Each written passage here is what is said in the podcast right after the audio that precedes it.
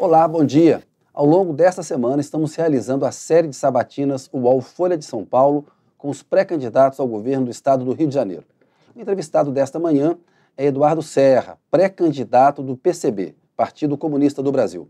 Ao longo da semana, vamos conversar também com outros políticos que querem é, governar o estado do Rio. E participam dessa sabatina comigo os jornalistas Chico Alves, do UOL, e Ítalo Nogueira, da Folha de São Paulo. Eduardo Gonçalves Serra é professor da Escola Politécnica e do Instituto de Relações Internacionais e Defesa da Universidade Federal do Rio de Janeiro. Carioca, ele tem 66 anos de idade. Nos anos 70, Eduardo Serra participou dos movimentos estudantil e sindical que combatiam a ditadura militar instalada no Brasil em 1964.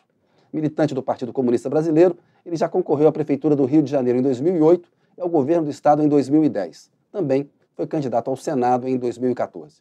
Eu queria dar bom dia novamente a quem está nos assistindo e começar agora com um bom dia com o Chico, que está lá no Rio. Oi, Chico. Bom dia, Kennedy. Bom dia, Ítalo. Bom dia, candidato e a todos. Bom dia para o Ítalo, que também está no Rio. Bom dia, Kennedy. Bom dia, Chico. Bom dia, pré-candidato e a todos que nos assistem. Bom dia, Eduardo, e muito obrigado aí por participar dessa sabatina. Bom dia, Kennedy. Bom dia, Ítalo. Bom dia, Chico Alves. É muita satisfação que participo hoje aqui da Sabatina, o Alfolha, e vamos ao debate. Nós agradecemos. O Eduardo, eu vou fazer a primeira pergunta e a partir daí a gente aciona o cronômetro, vamos ter uma hora para conversar.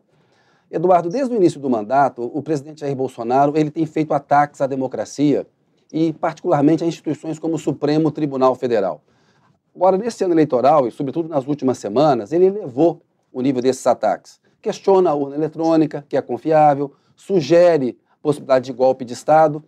Na sua opinião, qual é o dano que o presidente Bolsonaro causa à democracia brasileira quando ele age dessa forma e qual é a chance de um golpe de Estado ser bem sucedido caso o Bolsonaro perca a eleição presidencial de outubro? Bom, o, o dano é muito grande, né? até porque as liberdades democráticas que nós temos hoje, elas foram conquistadas com muita luta durante o período da ditadura empresarial militar, muitos jovens é, deram suas vidas né, para superar aquele período dos anos de chumbo da ditadura empresarial militar. Então, o que nós temos hoje de liberdades democráticas, né, de possibilidades de termos eleições gerais né, com uma participação mais aberta, de termos liberdade de imprensa, é, com todas as restrições que são típicas da democracia, do capitalismo, mas foram conquistas muito importantes e que agora estão realmente ameaçadas. O Bolsonaro tem uma base social é, e que uma, em que uma parte dessa base social flerta com a ideia do golpe, né, de, de impor um, um regime mais, mais fechado, mais autocrático, é, que ataca diretamente essas liberdades, a liberdade de organização dos trabalhadores, dos sindicatos, e que usa esses ataques para retirar é, liberdades, para atacar é, segmentos da população, como negros, mulheres, é, migrantes, pobres. Né? Então, a, o dano é muito grande, porque só o enfrentamento dessa ameaça é, gasta muita energia, muito tempo, que poderia estar sendo gasto para um debate sobre os problemas de fundo do Brasil e a sua, a, a sua solução. E, no entanto, é, se a gente olhar é, com, com mais clareza a situação, a gente vê que, no plano internacional, por exemplo, não existe um clima favorável a um golpe no Brasil. Nós acabamos de ver a nomeação da nova embaixadora dos Estados Unidos no Brasil, que claramente é, se coloca contra qualquer movimentação golpista, defende as eleições livres, da forma como elas se dão.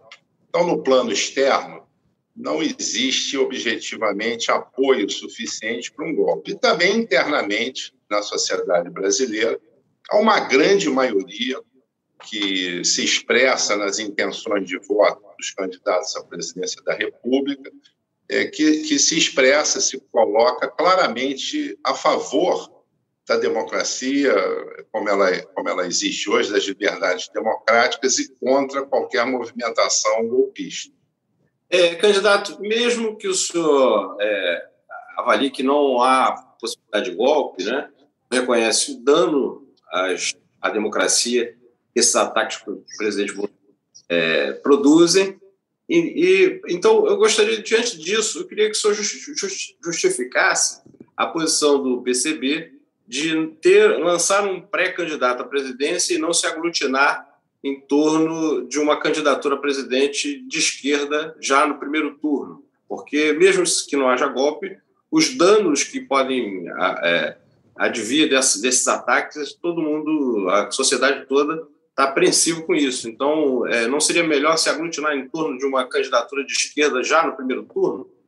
Então, primeiro, assim, eu admito que há possibilidade de tentativas de golpe, né? Como fez lá o Donald Trump, tentativa de invadir, tentativa não, houve uma invasão lá do Congresso americano, né? E isso, isso eu acho que existe, sim, e há segmentos, grupos pensando nessas coisas. O que eu não vejo é a viabilidade, tanto no plano internacional quanto interno, uma vez que a maior parte da sociedade se coloca contra essa aventura golpista, e as nossas instituições são fortes, elas estão se colocando a favor da democracia, como no caso do Supremo Tribunal Federal e outras instituições, mas a, a, a possibilidade existe e, e assim, a iniciativa golpista existe, sim. É, quanto à questão da, das candidaturas de oposição, tem, a gente tem que lembrar que a eleição é em dois turnos. Né? No primeiro turno, as forças políticas colocam o seu programa, as suas intenções, avaliam a situação.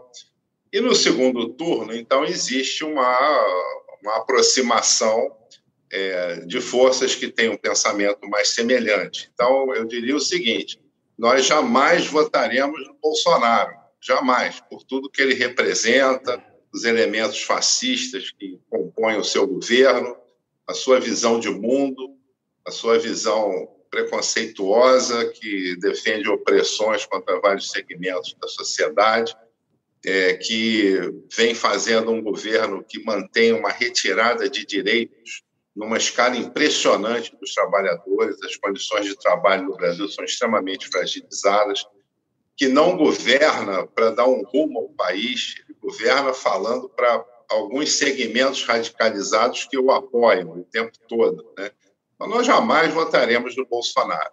Se nós formos para o segundo turno com a nossa pré-candidata, professora Sofia Manzano, nós esperamos que as forças progressistas, as forças de esquerda, marchem conosco, as forças democráticas marchem conosco no segundo turno. Se nós não formos ao segundo turno, é, estudaremos o que fazer, mas jamais votaremos no Bolsonaro, por tudo que ele representa. O histórico mostra né, que, enfim, é, a ida do segundo turno do PCB ela é muito difícil. Né? Eu queria é, te ouvir um pouco, saber qual é, qual é o papel do PCB né, na eleição, né? Enfim, qual é a, a que papel o PCB é, desempenha nessa eleição, é, que pontos ele quer levantar. E da mão inversa também, qual é a importância do período eleitoral para o PCB, para divulgar as suas, enfim, é, sua mensagem, enfim, ela é, é, é o momento, é o melhor momento para se divulgar isso? Bom, então, a pergunta é excelente, né? Primeiro, as eleições para nós são parte de uma luta maior nós queremos uma transformação profunda da sociedade, superando o capitalismo e caminhando para a construção do socialismo. Esse processo envolve várias formas de luta, principalmente aquelas ligadas à mobilização da classe trabalhadora, manifestações, envolve a luta das ideias, o debate das ideias, no qual nós fazemos todas as críticas ao, ao sistema capitalista, que em si é, é, causador das grandes desigualdades, dos grandes problemas que nós vivemos. Nós debatemos as ideias socialistas adequadas ao período em que nós estamos vivendo. Nós fazemos um balanço crítico das experiências socialistas do século XX, de algumas que continuam com esse caráter socialista no século XXI. É, e, e desse balanço e mais do do, do, saldo né, das lutas dos trabalhadores, dos comunistas, dos, dos socialistas no mundo todo, nós nos apresentamos primeiro, primeiramente como uma alternativa de esquerda, esquerda socialista. Deixamos clara essa nossa posição. É, e com isso nós nos diferenciamos de outras forças que estão à esquerda, mas se colocam no campo da social-democracia, quer dizer, propondo é, mudanças, é, suavizando, é, que suavizam as condições da exploração do trabalho, mas que não colocam a perspectiva socialista. Então, para nós, as eleições são um momento importante para colocar essas ideias e nós nos apresentamos com um programa, um programa de caráter anticapitalista, com medidas concretas para dialogar com o conjunto da população, com os trabalhadores, e é um programa realizável. Nós não estamos propondo uma utopia de curto prazo, nós estamos propondo é, coisas realizáveis, como, por exemplo, a expansão da saúde pública gratuita, de, de alta qualidade para toda a população. Nós propomos um caminho para que se chegue ao pleno emprego no Brasil, com a reindustrialização do país, que está perdendo indústrias, com a reversão do agronegócio, uma reforma agrária que gere mais emprego no campo, com a expansão da educação, é, no caso do governo federal, apoiando os estados e municípios para que o ensino fundamental e o ensino médio cheguem à universalidade, o ensino público e gratuito, que ele se expanda para a universalidade, ficando, então, o sistema privado como complementar e alternativo. Né? Então, propomos um conjunto de medidas emergenciais para combater o desemprego agudo que nós estamos passando. Enfim, nós nos apresentamos nas eleições é dessa forma, como esquerda socialista, claramente demarcada esse campo, e com um programa anticapitalista realizável, possível de ser feito no governo. Mas, Eduardo, esse, esse, este é um ponto importante, Eduardo, que eu queria abordar com você. Você falou há pouco é, de uma análise crítica sobre as experiências socialistas, comunistas do século XX. Basicamente, há, há duas críticas de cunho mais geral. Primeiro, que esses sistemas eles acabam resultando num regime autoritário e falta de liberdade política, quando aplicado. E que depois eles têm uma ineficiência econômica que não gera é, prosperidade e um combate à desigualdade, como, por exemplo, países que têm o IDH mais alto do mundo, que são países é, é social-democrata, um regime capitalista, mas com forte é, é, participação do Estado para amenizar as desigualdades. Como é que você responde é, a essa crítica de que é, o comunismo, o socialismo real, ele acaba resultando em ditadura, em autoritarismo e num sistema ineficiente do ponto de vista econômico que reproduz as desigualdades que existem de fato é, também no capitalismo? Bom, primeiro vamos entender o que está sendo colocado, né?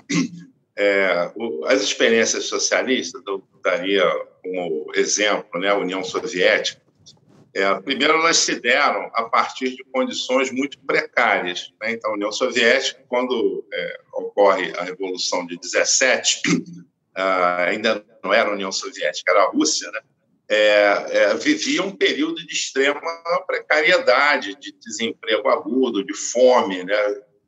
É, era um período imediato, imediatamente posterior à, à, saída da Rússia na Primeira Guerra Mundial, massas de soldados, né, sem ter o que comer, um regime czarista extremamente duro, autoritário, autocrático. Né? Então, é a partir dessas condições que se constrói o socialismo. Vamos lembrar também que foi a União Soviética quem venceu a guerra contra os nazistas na Europa. Né? Então, toda uma mobilização, morreram muitos jovens, morreram muitas lideranças políticas. Mas, com tudo isso, e após a vitória na Segunda Guerra, e mesmo antes, já nos anos 30, a União Soviética tinha superado a miséria, era um país em, em, num caminho de desenvolvimento muito firme, muito forte.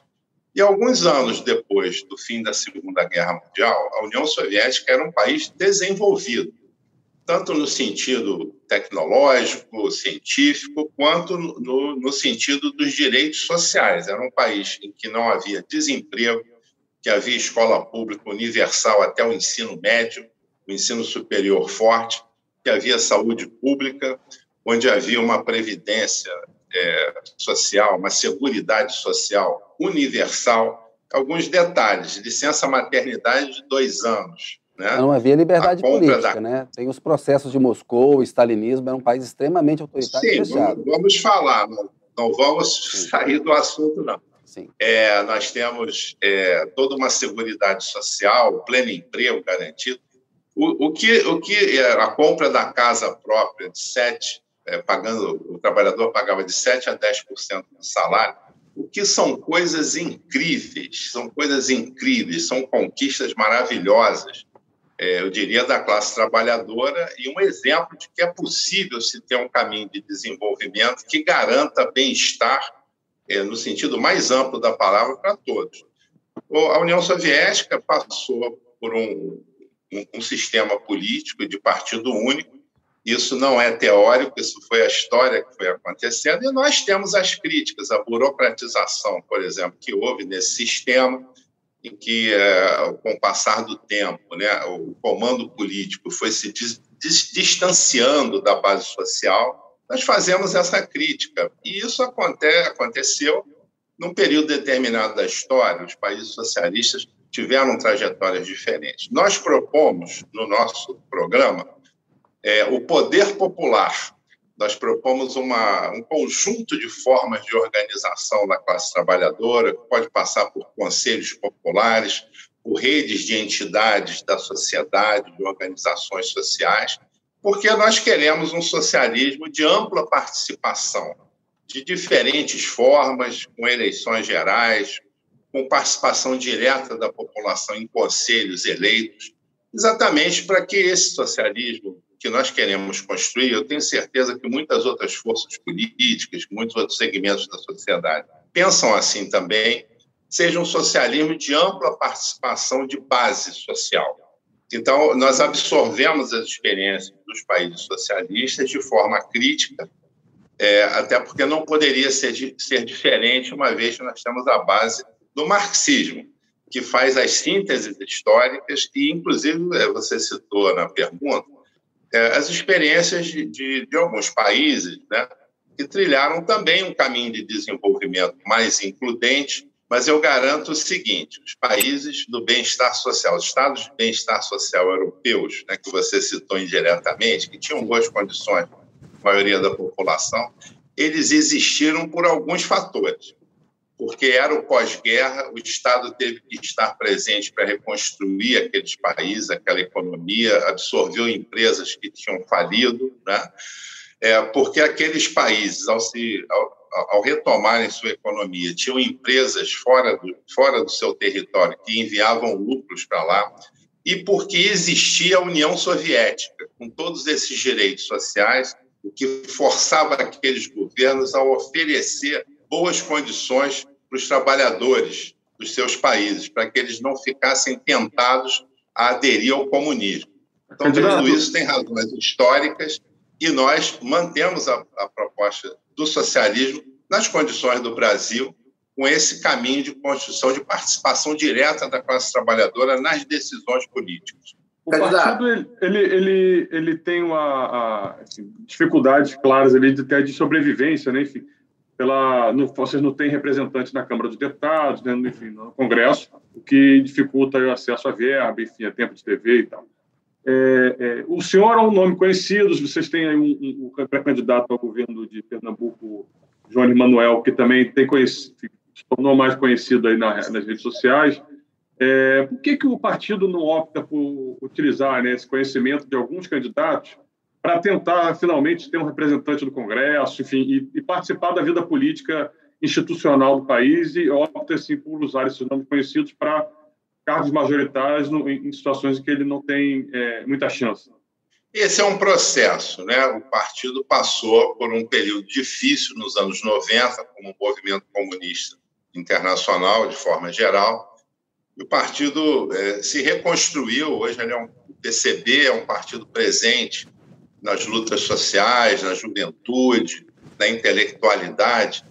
É um processo difícil, uma vez que a, a lei eleitoral é muito restritiva e ela tende a, nesse momento, impor barreiras muito, muito grandes, muito fortes é, para os partidos políticos, de um modo geral.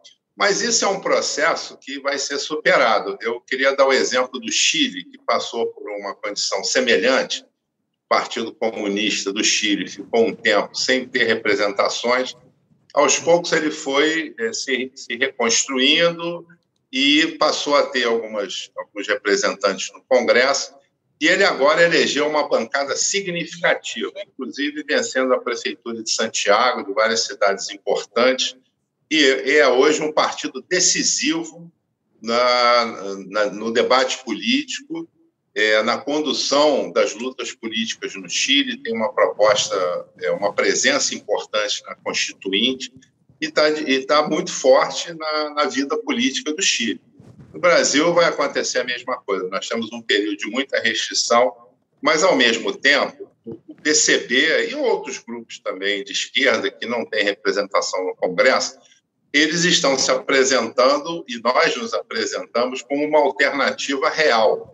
Em algum momento, vamos voltar a ter representantes. E nós é, prezamos muito a, a, presença de representantes é, nas, nas assembleias legislativas, nas câmaras municipais, no Congresso Nacional, entendendo que essa é uma das formas de luta.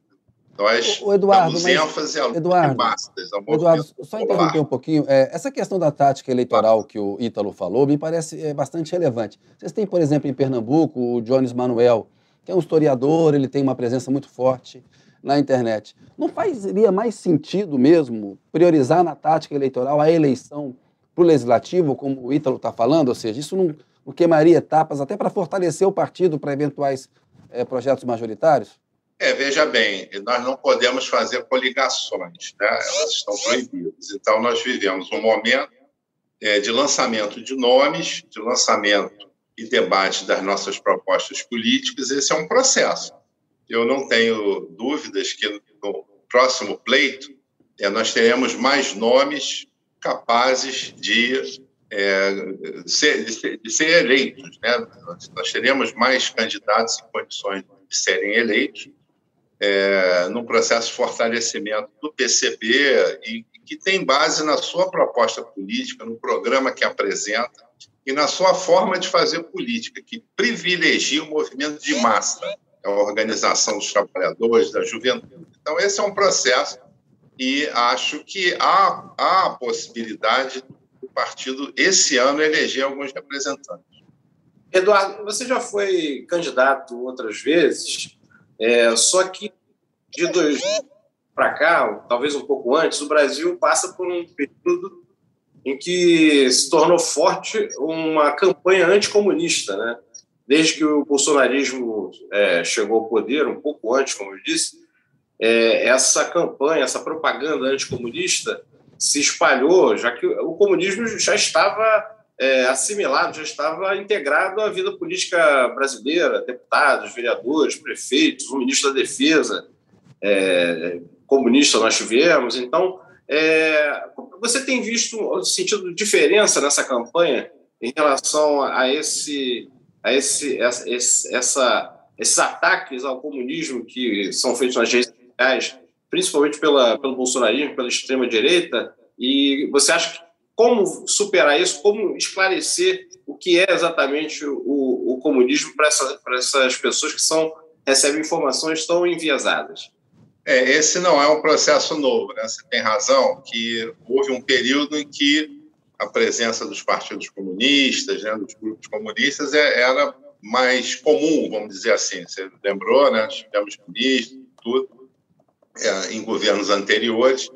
E de um tempo para cá, até por conta da agudização das contradições do capitalismo, né? hoje a gente tem um, um capitalismo se desenvolvendo é, de forma cada vez mais excludente, quer dizer, o desenvolvimento tecnológico, a forma como as economias se organizam, as, as empresas crescendo cada vez mais, Isso vem acompanhado de políticas públicas né, dos governos que apoiam as grandes empresas e retiram direitos dos trabalhadores. Né? Então, o capitalismo já é em si um horror.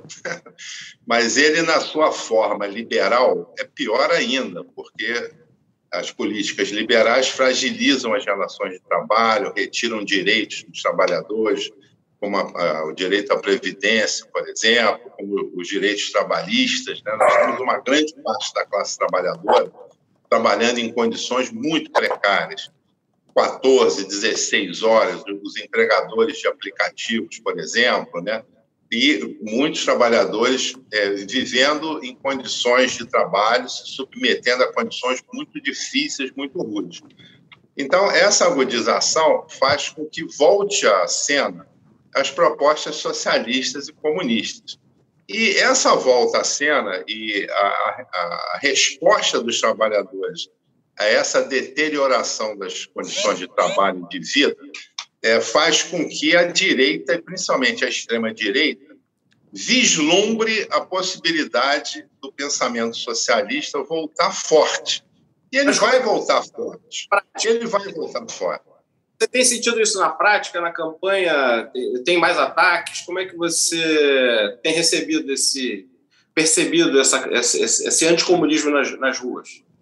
Ele é muito localizado. Porque eu tive agora, na primeira pesquisa da Datafolha, 5% das intenções de voto aqui para o governo do Estado do Rio de Janeiro.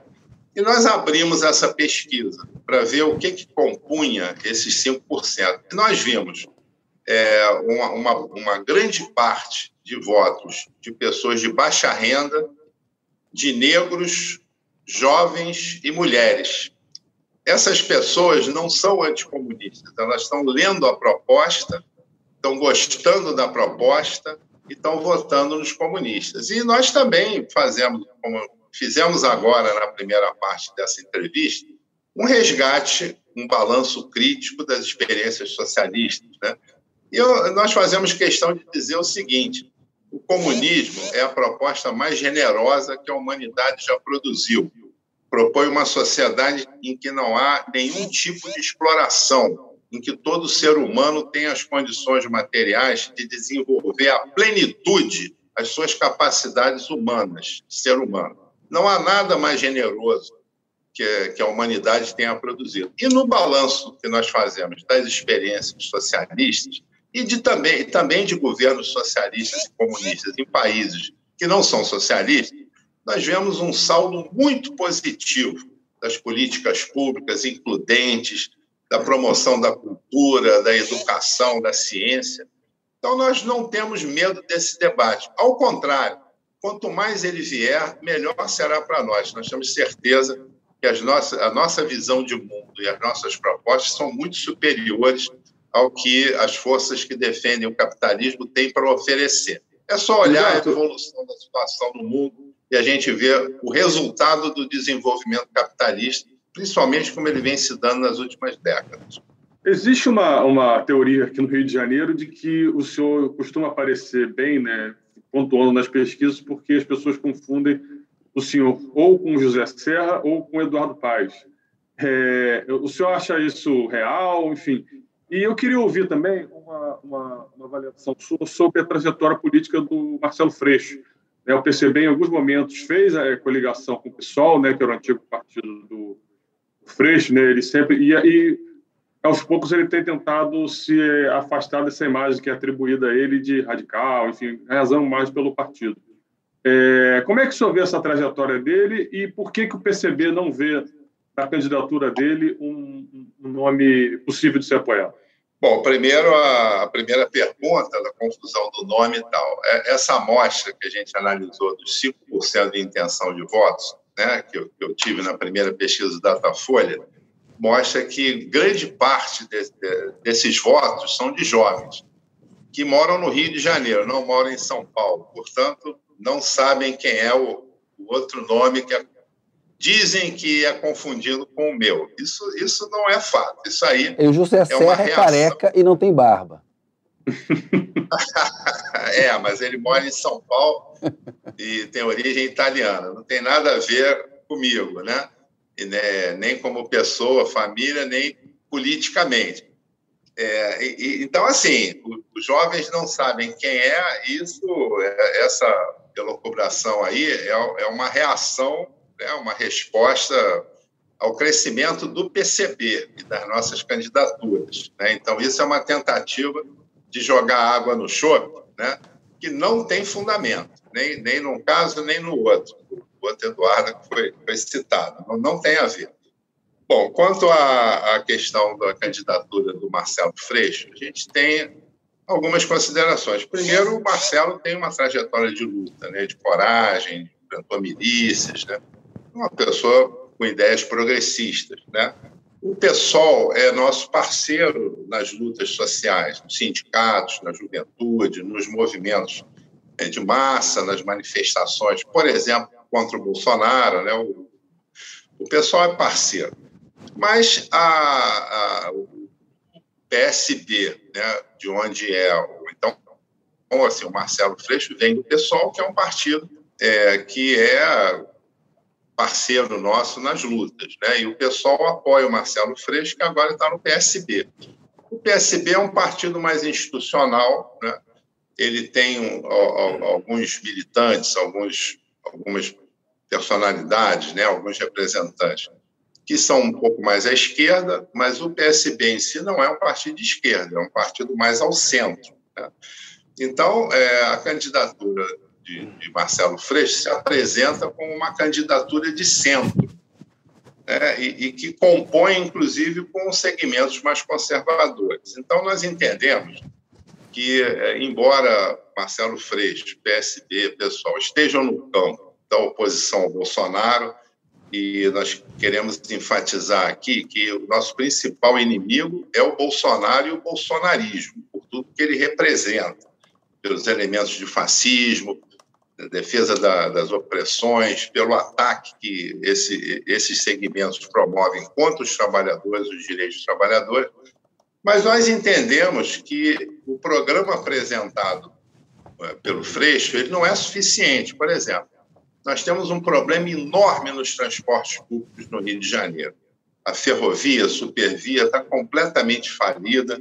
Ela já transportou mais de um milhão de passageiros por dia. Hoje transporta algo em torno de 300 mil, menos de 300 mil por dia.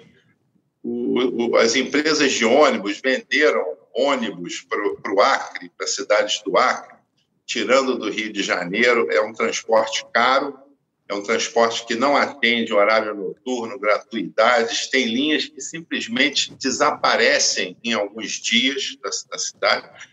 Então, para superar esse problema, não basta dizer que vai é, fiscalizar melhor os ônibus, por exemplo. Né?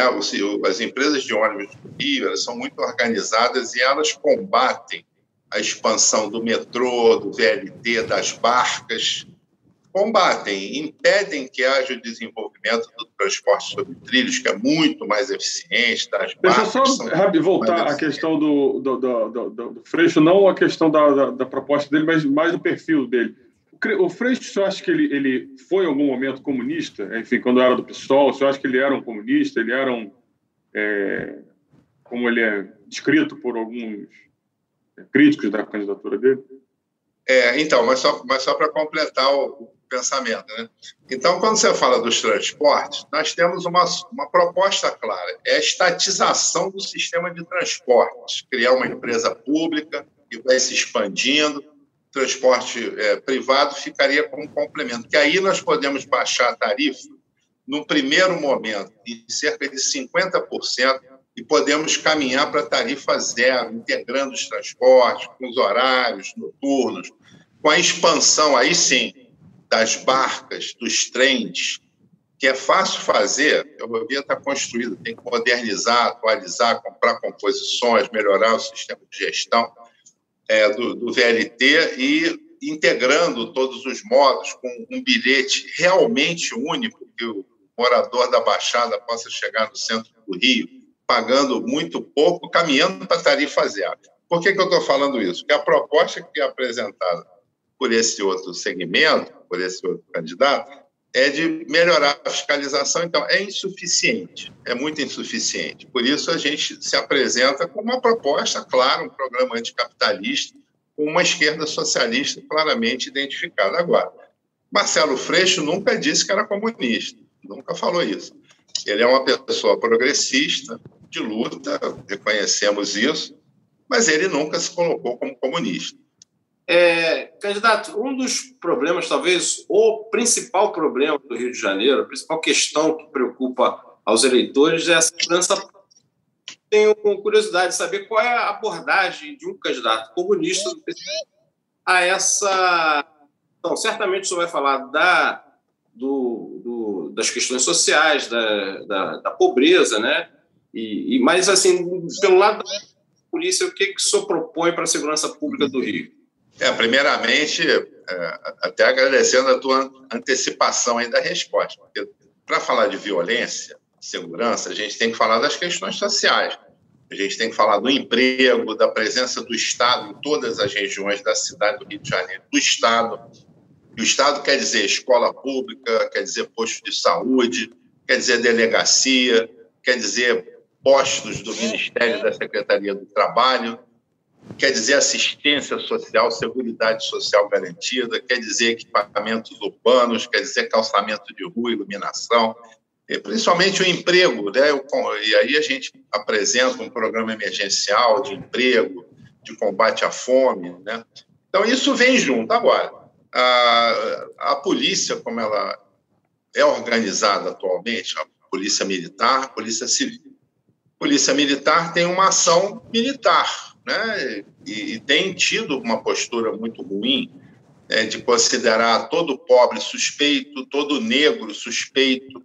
É uma polícia que age com muita violência, é, principalmente nas comunidades de baixa renda.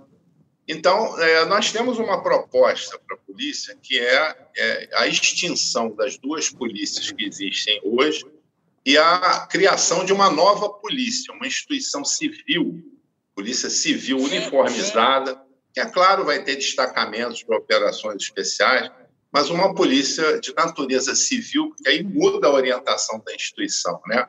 E, e haverá uma nova orientação para ela ser uma política de ação investigativa, preventiva, educativa, e eu queria sublinhar, sem nenhuma concessão ao crime organizado de qualquer tipo. O Eduardo, mas não é, não é irrealista essa proposta, Eduardo? O Mário Covas, ele chegou a encaminhar ao Fernando Henrique Cardoso, na época do governo Fernando Henrique, uma proposta de emenda constitucional de fusão das polícias. O Zé Afonso da Silva, secretário da Segurança Pública de São Paulo, discutiu essa ideia. Agora, são corporações muito fortes, elas emparedam os governadores, sobretudo a PM. A gente viu greves de policiais militares é, na história recente é, do Brasil. Essa sua proposta de extinção das polícias, ela não é inviável? Eu acho que ela é viável, porque são poucos os países no mundo que têm polícias militares. Um é o Chile, se não me engano, o outro é a Holanda. Tem, são poucos países. A maioria dos países tem polícias civis, né, que tem é, um, um, segmento uniformizado né, para guarda patrimonial, para a segurança da população, que tem destacamentos né, de, de operações é, especiais têm um, um, caráter investigativo muito forte, né? também o patrulhamento ostensivo. Então, é possível, tanto é que a maioria dos países do mundo tem instituições civis. Né? A polícia é civil, não é militar, e tem uma forma de, de trabalhar específica, e nós desejamos que essa, essa nova polícia, e veja bem, os, os atuais policiais podem ser aproveitados, vão, vão ter uma, um novo ciclo de treinamento, de, de formação. Né? É, não, não, se está falando aqui de demitir todo mundo, não é essa a ideia. A ideia é transformar a instituição, mudar a forma de entrada, que todos tenham uma carreira, os policiais tenham carreira, tenham salários dignos, tenham uma formação forte policial, principalmente no sentido de definir o papel como um protetor da população alguém que vai trabalhar em conjunto com a comunidade. E para isso nós temos também a proposta é, que acompanha a criação dessa nova polícia, de a criação de um, de um é, Conselho Popular de Segurança, para que a política de segurança seja debatida diretamente com a população que deve ser beneficiada com as ações de segurança. E eu queria sublinhar, é, essa nova instituição não fará nenhuma concessão é, quanto ao combate ao crime organizado em todas as formas. Polícia, tráfico, todas as formas de crime organizado serão combatidas com toda firmeza, sem nenhuma concessão. O Eduardo, faz mais de quatro anos que a Marielle Franco e o Anderson Gomes foram assassinados. É um caso que até hoje não tem desfecho, houve trocas de delegado, a investigação já teve vários rumos. É, qual que é a sua avaliação sobre esse caso? Por que não há um desfecho? O que, que você acha possível ser feito em relação a, um caso de violência é, política, né, que é, é, muito grave é inadmissível é, na democracia? É, com certeza. É, até a lembrança da, da Marielle Franco é mais um exemplo da importância das eleições. Não é à toa que ela foi assassinada. Ela representava mulheres negras de baixa renda, LGBT, né? ela tinha uma representação que incomodava muito esses setores conservadores e reacionários que botaram a cara de fora agora com a ascensão do, do Bolsonaro e até um pouco antes, né, de alguns anos antes, quando a direita, né, os segmentos é, de direita e de extrema direita começaram a botar a cara de fora. E o assassinato dela é um recado, claro, né, para as esquerdas, de que elas estão ah, sendo ameaçadas por esse segmento e tal. O assassinato da Marielle só fez reforçar a certeza que nós estamos do lado certo. Quando a gente fala de socialismo, de justiça social, de igualdade social, nós estamos do lado certo e por isso estamos incomodando. Né? A pergunta anterior falava de anticomunismo, isso está sendo reinventado, né? É, até porque as propostas comunistas estão aí, elas são propostas justas, corretas e que dizem respeito à necessidade de inverter o quadro atual de desemprego, de desesperança, que é causado no, no, como é, tem a causa principal no, no, desenvolvimento do capitalismo. E aí esses segmentos é, não gostam nem do socialismo, nem da justiça e da igualdade social, muito pelo contrário, né? Tentam diferenciar grupos sociais, vem os supremacistas brancos nos Estados Unidos, vem a volta do racismo no Brasil, até da misoginia, é, aumentando a exploração sobre as mulheres, né, o controle social sobre as mulheres, contra os negros, o racismo voltando forte, e a não, a não apuração das responsabilidades de quem mandou matar a Marielle é um absurdo. É um absurdo. Isso deve ser um compromisso, inclusive, de todos os candidatos ao governo do Estado, de é, levarem ao fim e ao cabo essa investigação, de chegar naqueles que ordenaram o assassinato da Marielle. Os que executaram já estão identificados e presos. Temos que chegar em quem mandou matar. E é fácil é, é, fazer a, a, a consideração de que certamente são esses grupos ligados à extrema-direita e que querem é, ameaçar fisicamente, matar pessoas que têm as ideias libertárias, as ideias da igualdade social. Então, eu diria que esse é um compromisso, né? No caso de uma vitória do candidato do PCB, Eduardo Serra, das eleições para o Estado do Rio de Janeiro, isso vai ser feito. Vamos apurar. Candidato, o, o, toda o rigor. Falou... Eu proporia que todos os outros candidatos assumissem esse compromisso também. Senhor falou, durante, no momento que o senhor comentou a questão da segurança pública, que quis deixar claro que não ia ter nenhuma concessão, nenhum tipo de crime organizado. É, eu queria ouvir um pouco do senhor sobre a ação da Polícia Militar nas, nas áreas, em favelas, é, que são áreas, enfim, que são muitas vezes controladas, de fato, por grupos armados, né, fortemente armados, e existe, é, é, é inegável também que existe uma recorrência de operações policiais, na maioria das vezes ineficazes, de ficar usando mortes e tal. Mas, de outro lado, de fato, há uma resistência desses grupos criminosos de, na chegada da polícia. É, como é que seria um governo PCB nessa, na atuação nessas áreas é, dominadas por tráfico? Você acha que a polícia ela não deve mais entrar é, e, é, sob risco de ter algum, algum confronto? Ou você acha que a, a atuação de inteligência ela é o suficiente para retirar as armas que hoje estão nessas áreas?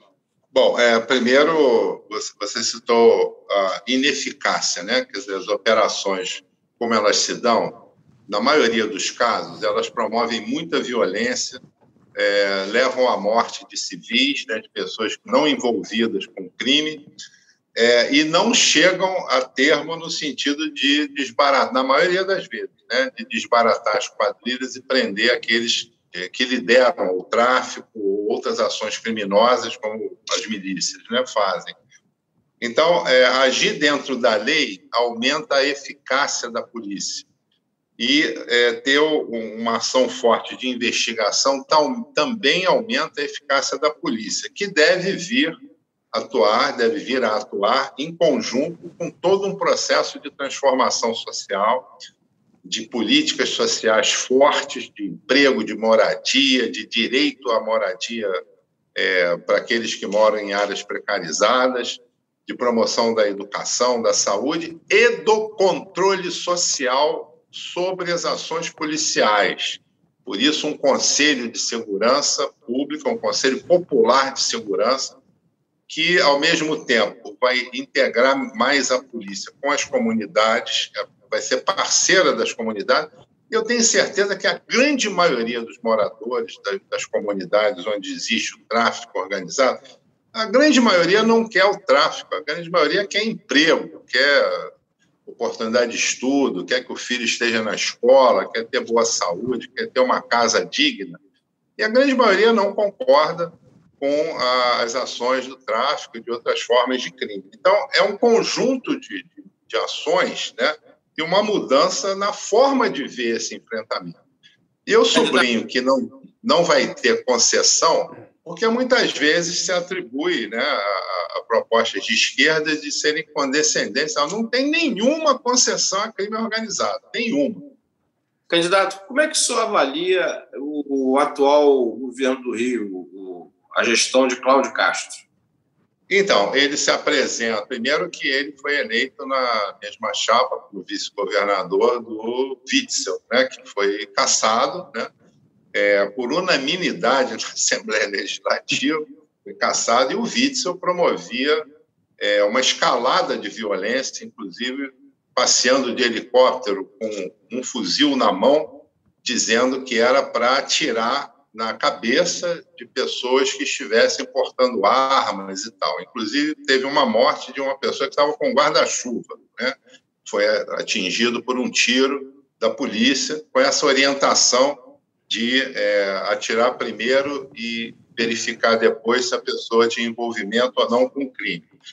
É, o governo Witzel, aliado do Bolsonaro, também no estado do Rio de Janeiro, é, implementa políticas do mesmo tipo das políticas do Bolsonaro, políticas liberais, anti-trabalhador, anti-povo. Né? Então, a, a, vários exemplos né, foram aplicados aqui com desmonte de, do setor público, desmonte da educação pública. Né? Então, o, o Cláudio Castro era vice do, do Witzel. Então, ele é, compartilha das mesmas políticas, ele diz que apoia o Bolsonaro, mas que não vai atacar, que não vai atacar o Lula e tal, outros candidatos.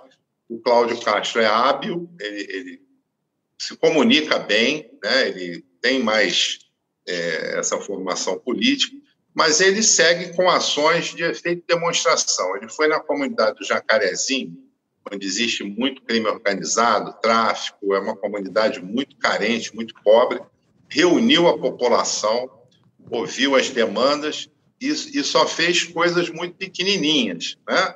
O resultado prático daquilo ali foram coisas muito pequenininhas, o tráfico continua lá, não mudou nada na forma de ação da polícia. Da polícia. Então, assim, é, esse é o perfil Cláudio Castro. Ele é uma pessoa de direita, né, que segue a mesma linha do governo, governador, do qual ele era o vice, que, que é apoiador do Bolsonaro e do bolsonarismo. É uma pessoa hábil, né? é uma pessoa hábil. Mas, de fato, o que fez até agora foram coisas muito, muito pequenas, assim, mais com o efeito demonstração do que propriamente para, para, para empreender mudanças mais profundas a favor da maioria da população. Candidato, a gente teve aqui no Rio de Janeiro o, é, um impacto forte em razão das investigações da Operação Lava Jato. Tivemos todos os ex-governadores é, vivos acusados de corrupção, quase todos presos. E queria uma avaliação do senhor sobre essa, enfim, sobre o que foi descoberto e saber se o senhor acha justa a prisão do a manutenção da prisão do ex-governador Sérgio Cabral, considerando que ele é o único preso ainda em regime fechado dos políticos do país.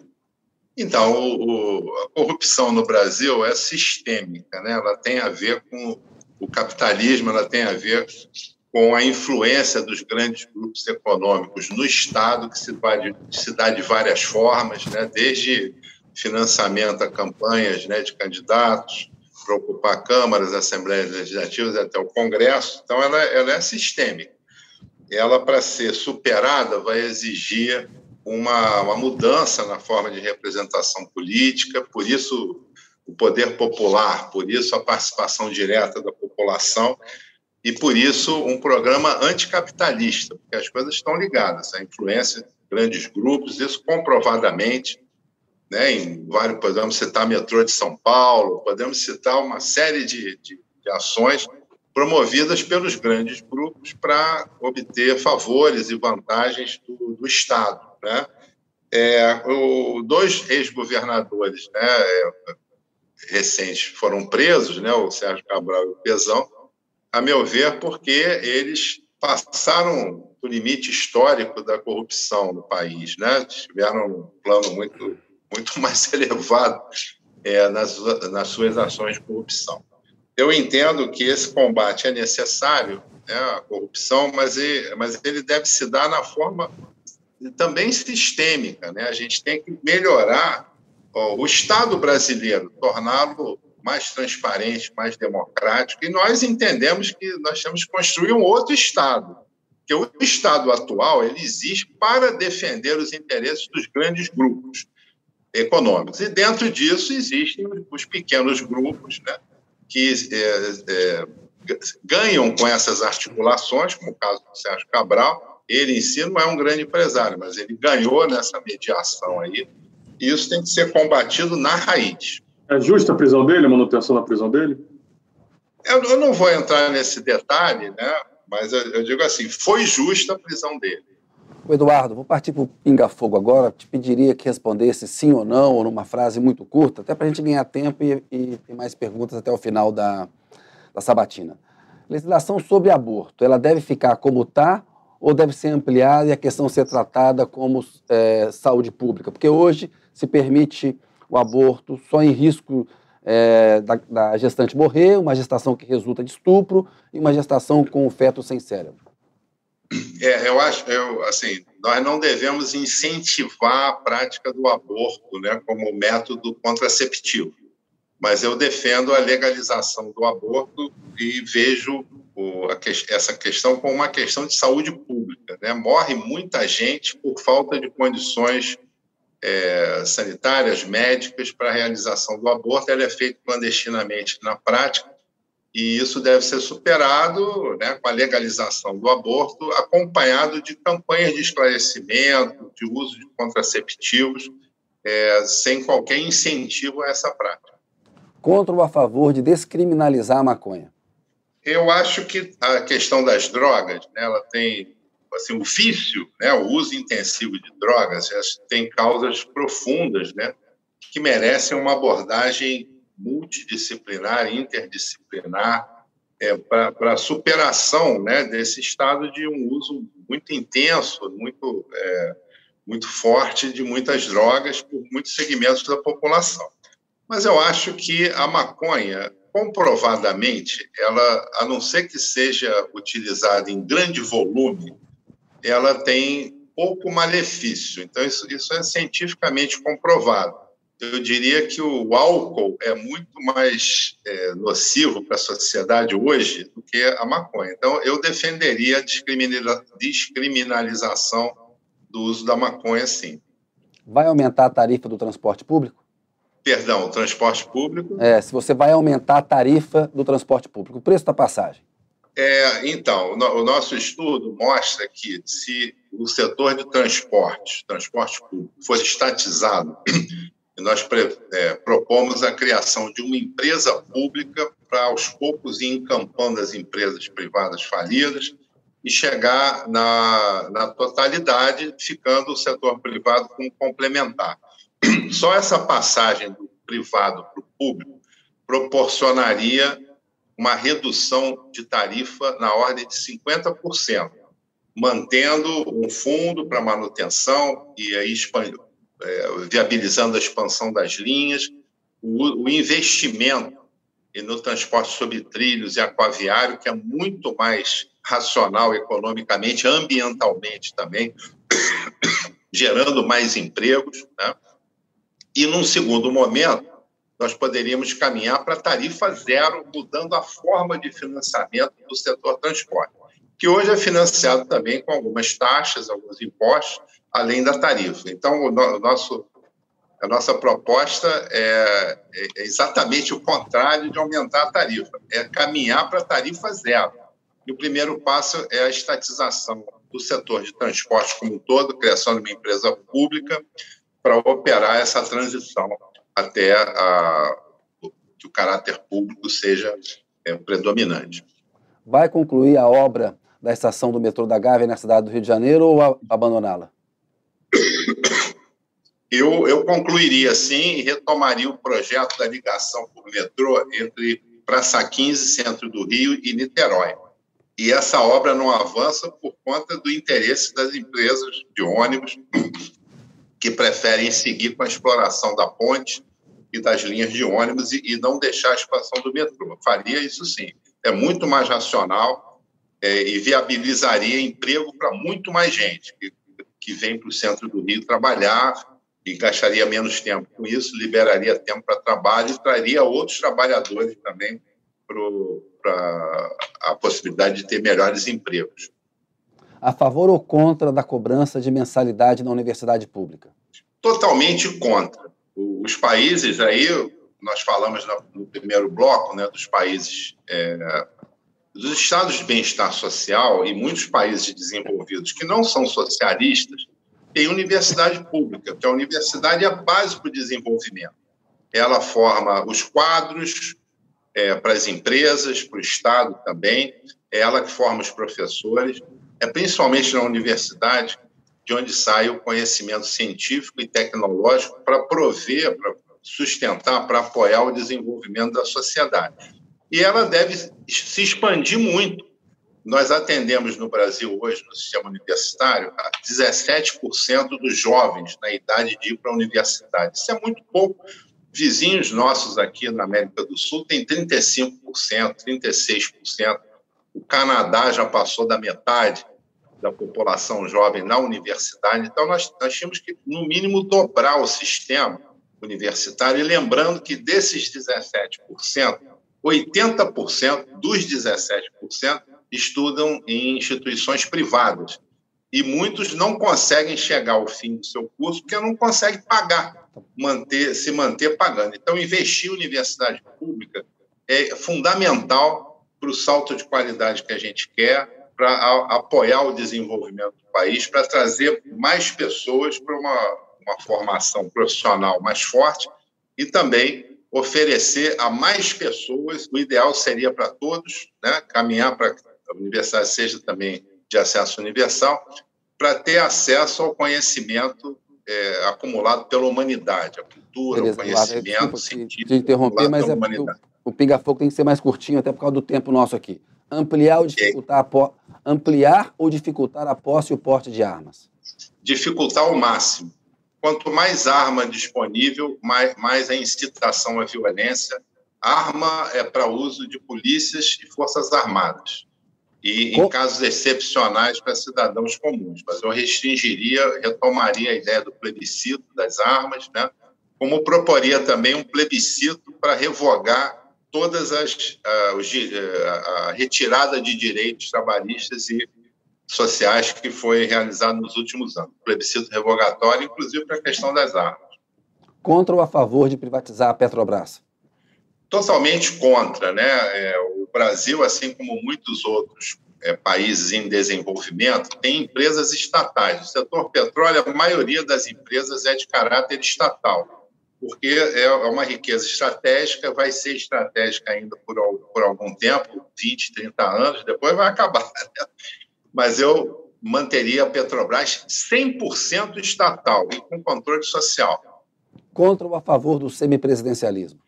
Olha, essa é uma discussão interessante. Né? O parlamentarismo ele é melhor para o desenvolvimento da democracia porque deixa claros os programas políticos que têm que ser divulgados, né?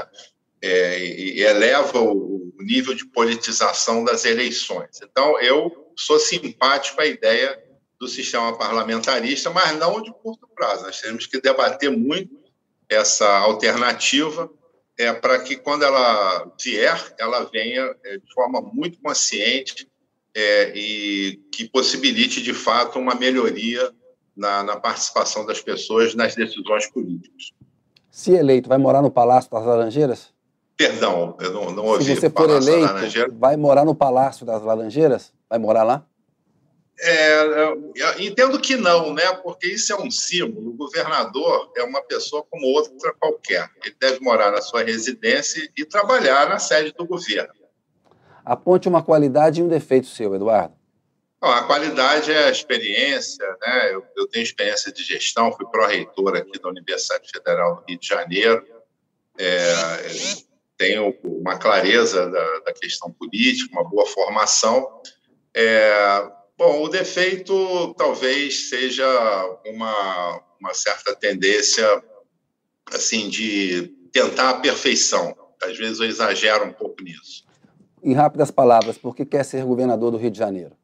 Para empreender um processo de transformação profunda na sociedade e um governo estadual de esquerda, comunista, comprometido com essas mudanças, pode contribuir muito nesse sentido, inclusive influindo na política nacional, mobilizando a população do Estado para exigir as mudanças necessárias, como, por exemplo, o fim desse processo de, de, recuperação fiscal, de pagamento de dívidas que são impagáveis e profundamente injustas para os Estados.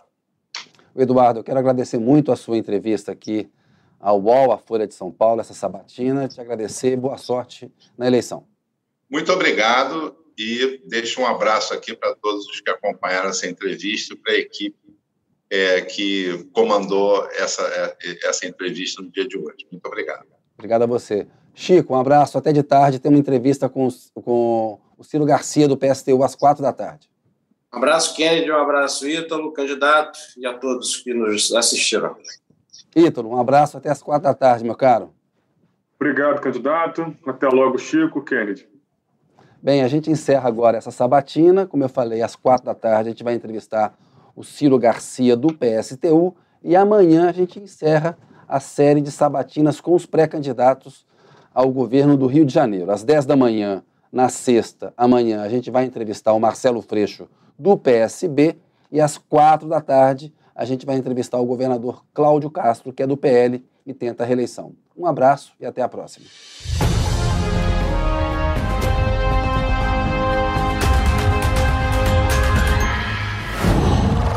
Qual